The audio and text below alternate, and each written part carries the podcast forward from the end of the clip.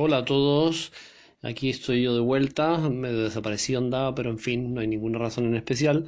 Y bien, me animo a enviarles un nuevo audio. En este caso, el tema nos viene un poco dado porque el Papa Francisco acaba de publicar una carta apostólica el 8 de diciembre recién pasado con el nombre de Patris Corde que significa eh, con el corazón del Padre, y se refiere a San José, dedicada a San José. No es muy larga, pero es muy bonita y es fruto, en el fondo, de su oración, de su vida contemplativa, de cómo ve, cómo contempla y cómo trata y admira a San José.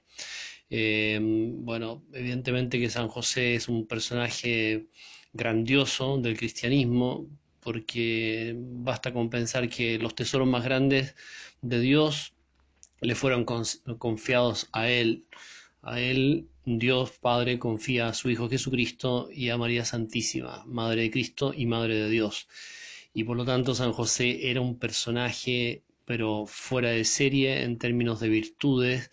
Y todo esto además pasando oculto, como en una segunda línea, eh, inadvertido para la inmensa mayoría, era el carpintero nomás, carpintero del pueblo de Nazaret, eh, una vida corriente, mm, lo que siempre hemos eh, sabido, que los evangelios no registran ninguna frase, ninguna palabra de San José. Tenemos palabras de Pilatos, palabras de Herodes, pero tenemos palabras de San José. El silencio de José es muy contundente, muy elocuente, porque a partir de ese silencio entendemos que hay toda una santidad de vida una profunda identificación con el plan de Dios. En el fondo San José pone su vida entera al servicio del plan de Dios, pone su vida entera en razón de su esposa María y de su hijo legal Jesucristo. Toda su vida entra en este servicio a la economía de la salvación, de lo que del plan de Dios, y pone en juego su libertad, su inteligencia, su capacidad creativa, sus ocurrencias, su amor, su ternura. Bueno, entonces el Papa eh, estructura su carta apostólica en seis puntos que voy a comentar así muy brevemente. El primero dice, Padre amado. Y se refiere que, bueno, desde muy antiguo, en los primeros ya años de la Iglesia, existe la conciencia de la figura de San José y va creciendo con el paso del tiempo cada vez más en el pueblo cristiano el amor hacia el patriarca. Pero es sobre todo a partir del siglo XVI y muy concretamente mm, a partir de la devoción de Teresa de Ávila, eh, Teresa de Jesús, ¿verdad? Que, que, tiene un tremendo amor a San José. Ella dice que nada de lo que le ha pedido a San José le ha sido negado. Todo lo que le ha pedido a San José se lo dio y yo conozco gente que le pasa algo parecido, que me impresiona. Tratan a San José, le piden todo y lo consiguen todo. A mí no me va tan, tan, tan bien, pero igual me hace un montón de favores. Pero quiero decir, eh, ya en el siglo XVI eh, comienza a desarrollarse una piedad josefina eh, muy potente, mm, podríamos decir desde España, Europa y luego en América, con una fuerza incontenible. Y son muchísimos, digamos, los institutos eh, y, distintas eh, iniciativas apostólicas que llevan su nombre, el nombre de San José. Eh, y no solo eso, ¿verdad? sino que está presente en la liturgia, está presente en las oraciones, hay oraciones preciosas que están dedicadas a San José. Por ejemplo, les voy a leer una cortita que dice, oh Dios, que nos concediste el sacerdocio real, eso por el bautismo. Te pedimos que, así como San José mereció tratar y llevar en sus brazos con cariño a tu Hijo unigénito, nacido de la Virgen María, hagas que nosotros te sirvamos con corazón limpio y buenas obras, de modo que hoy recibamos dignamente el sacrosanto cuerpo y sangre de tu Hijo y en la futura en la vida futura merezcamos alcanzar el premio eterno. Es una oración típica para rezar antes de comulgar. Así como San José tuvo entonces en sus brazos al niño infinitas veces y lo regaló, lo mimó, etcétera, y lo cuidó con una ternura inefable, bueno, también le pedimos entonces que interceda por nosotros para que seamos piadosos con Cristo en la Eucaristía. Entonces, bueno, el primer punto es ese, Padre amado, amado por la Iglesia, por los cristianos a lo largo de los siglos, y este amor a San José ha ido en aumento. Eh, es cada vez más la gente que conecta con San José, eh, porque es una figura tremendamente atractiva atractiva por su naturalidad, atractiva por su normalidad, atractiva porque pasa oculto, porque es de una eficacia tremenda sin hacerse notar. Y además es un hombre de trabajo, padre de familia, es muy varonil, muy, no sé, y así también San José María y otros santos se lo imaginaban joven, buena pinta. Desgraciadamente en esto la pintura, la historia de la pintura, la historia del arte sagrado se cayó medio medio porque durante muchos años, siglos digamos, se pintó a San José como un viejo vetusto, eh, pelado y gordo también, porque quería como subrayar la virginidad de María, la castidad de María, pero no es la idea, ¿no? La idea es que era un hombre joven, 22, 20 años, no sé, buena pinta, y así una pareja preciosa con María Santísima. Eh, también el Papa dice esto, ¿eh? que al final dice que se pueden ganar indulgencias plenarias para los eh, novios que recen el rosario. Fíjense, ahí hay una indulgencia plenaria interesante para, para descubrir. Bueno, entonces el primer punto es el Padre amado. Después, el segundo punto, Padre en la ternura. Eh, dice el Papa, José vio a Jesús progresar día tras día en sabiduría, en estatura y en gracia ante Dios y los hombres. Es una cita de San Lucas.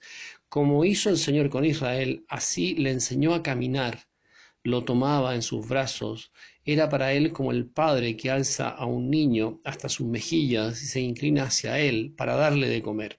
Un texto del profeta Oseas, que hace referencia a cómo Dios Padre, Yahvé, trata a su pueblo Israel. Pero aquí se puede aplicar muy bien, y es como lo hace el Papa, ¿no es cierto?, a la relación entre José y Jesús.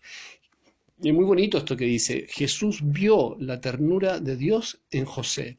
Jesús aprendió la ternura en cuanto hombre, la ternura de Dios Padre a través de José. Y esto es una llamada evidentemente a la paternidad que todos de alguna manera ejercemos, de, de, ejercitar esa paternidad tierna, esa ternura propia de Dios Padre que llega también a través de la generación humana, de los padres, y también obviamente a quienes la vimos en un sentido espiritual.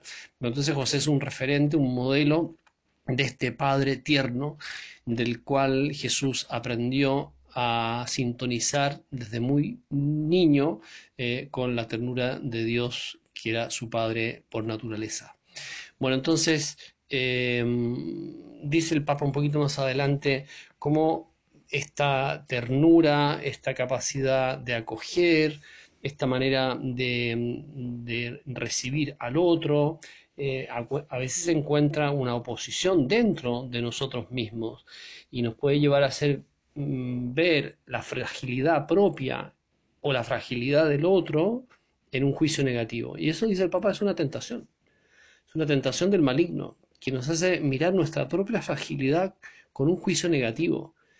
Mientras que el Espíritu Santo lo que quiere es que aprendamos a sacar ternura de nuestra fragilidad hay una mirada sobre nosotros mismos que tiene que ser al modo de Dios, como Dios nos mira. Y Dios nos mira con verdad, sí, por supuesto, pero esa verdad está metida dentro de la misericordia o está envuelta por la misericordia. Entonces no es una mirada rigurosa, eh, absolutamente exigente y, y, nada más, sino que es una mirada llena de ternura, de comprensión, que es lo que estimula a la conversión.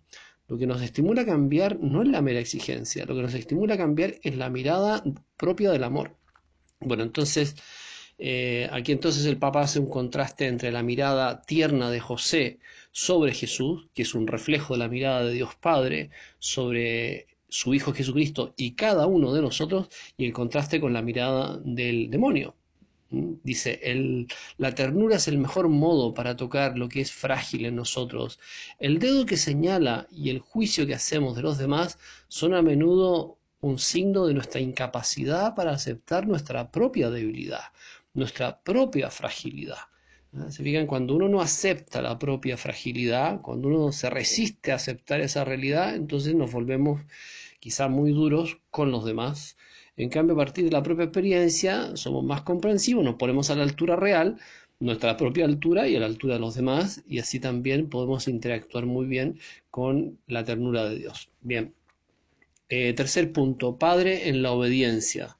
San José, increíble porque todo lo que Dios le pide, según el texto de San Mateo, lo realiza a través de indicaciones que le llegan por sueños, no que fuera un somnoliento y fue durmiendo siesta todos los días, sino que simplemente el sueño natural eh, es el contexto en el cual él es capaz de entender el plan de Dios. O sea, un sueño, que evidentemente no se trata de un sueño sobrenatural, un sueño con un toque de gracia, de acción del Espíritu Santo, pero no deja de ser eso, un sueño. O sea, era tan su finura de alma, era tan su capacidad de entender, sintonizar con Dios, que le bastaba captar su voz, digamos, en sueños para luego obedecer no tenía que parecérsele un ángel o un, profeta, un emisario, ¿verdad? Sino que simplemente en sueños y José se despierta y dice, esto es lo que Dios me pide. Y aparecen cuatro sueños. El sueño respecto a la encarnación, no temas recibir a tu esposa, el sueño de partir arrancando para Egipto por la persecución de Herodes, el sueño del regreso, el momento de regresar, que no sabemos exactamente cuántos años fueron, si fueron dos, tres, cuatro, cinco, seis años en Egipto, pero ahí estuvieron, y el regreso eh, a, Galilea. Son cuatro sueños que van indicando la orientación o los mm, digamos, momentos de la vida de San José y de María y de Jesús. Bueno, e, es una llamada también para nosotros de tener el oído más atento a lo que Dios nos dice para poder obedecer. Primero tenemos que escuchar, porque si uno no escucha, ¿cómo va a obedecer? Entonces quizás lo primero que tenemos que hacer para cumplir la voluntad de Dios es aprender a escuchar. Y en esto le podemos pedir ayuda a San José. Ayúdame a tener un oído más atento, más fino, menos sordo si quieren, para que para poder escuchar el plan de Dios y con la gracia del Señor y mi propia voluntad y, fuerza también, porque también a veces las cosas nos pide cosas un poco difíciles, pero siempre nos ayuda, eh, las emprendemos. Bueno, San José fue un hombre obediente en cosas nada fáciles, Cualquiera de ustedes comprenderá que partir con la señora de ocho meses y medio con la guata en punta arriba de un burro, 150 kilómetros, para ir a terminar una cuevita de animales y ahí tener al niño, no es un gran plan, ¿no es cierto? ni, FONASA.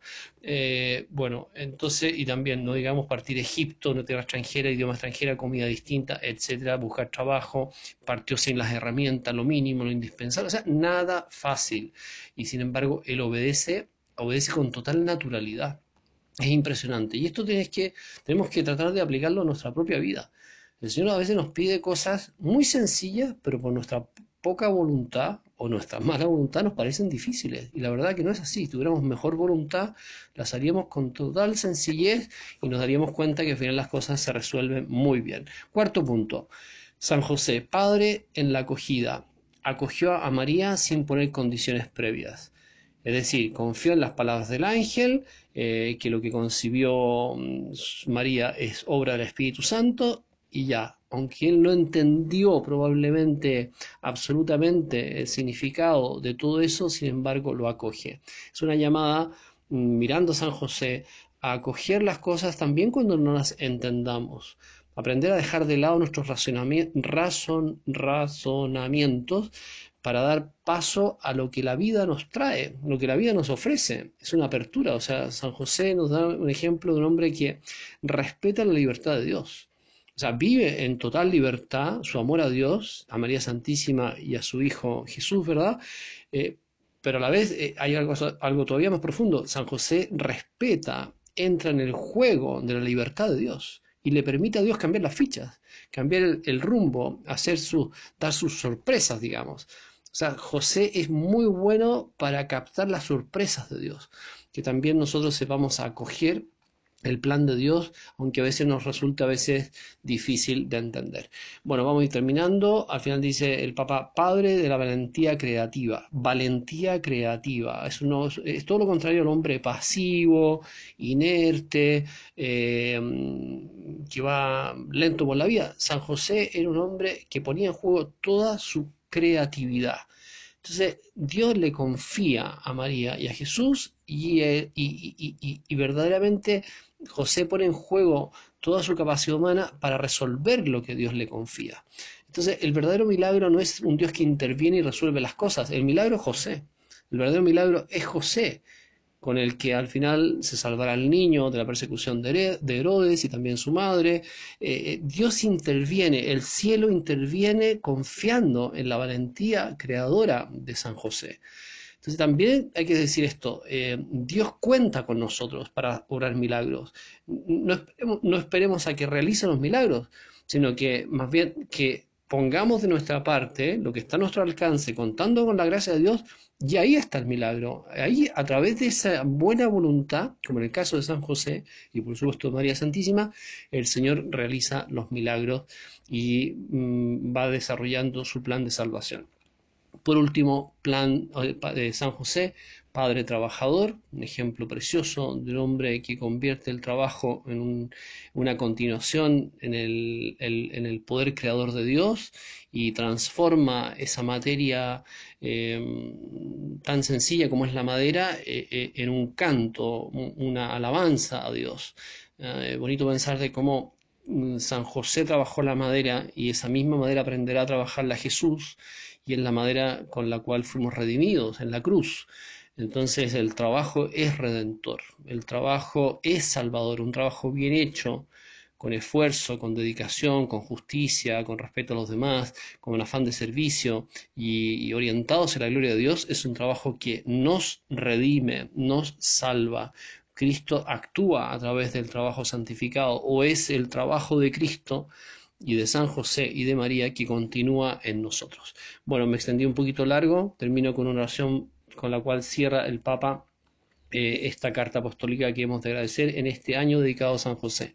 Dice, salve, custodio del Redentor y esposo de la Virgen María, a ti Dios confió a su Hijo, en ti María depositó su confianza, contigo Cristo se forjó como hombre. Oh bienaventurado José, muéstrate Padre también a nosotros y guíanos en el camino de la vida concédenos gracia, misericordia y valentía, y defiéndanos de todo mal. Amén.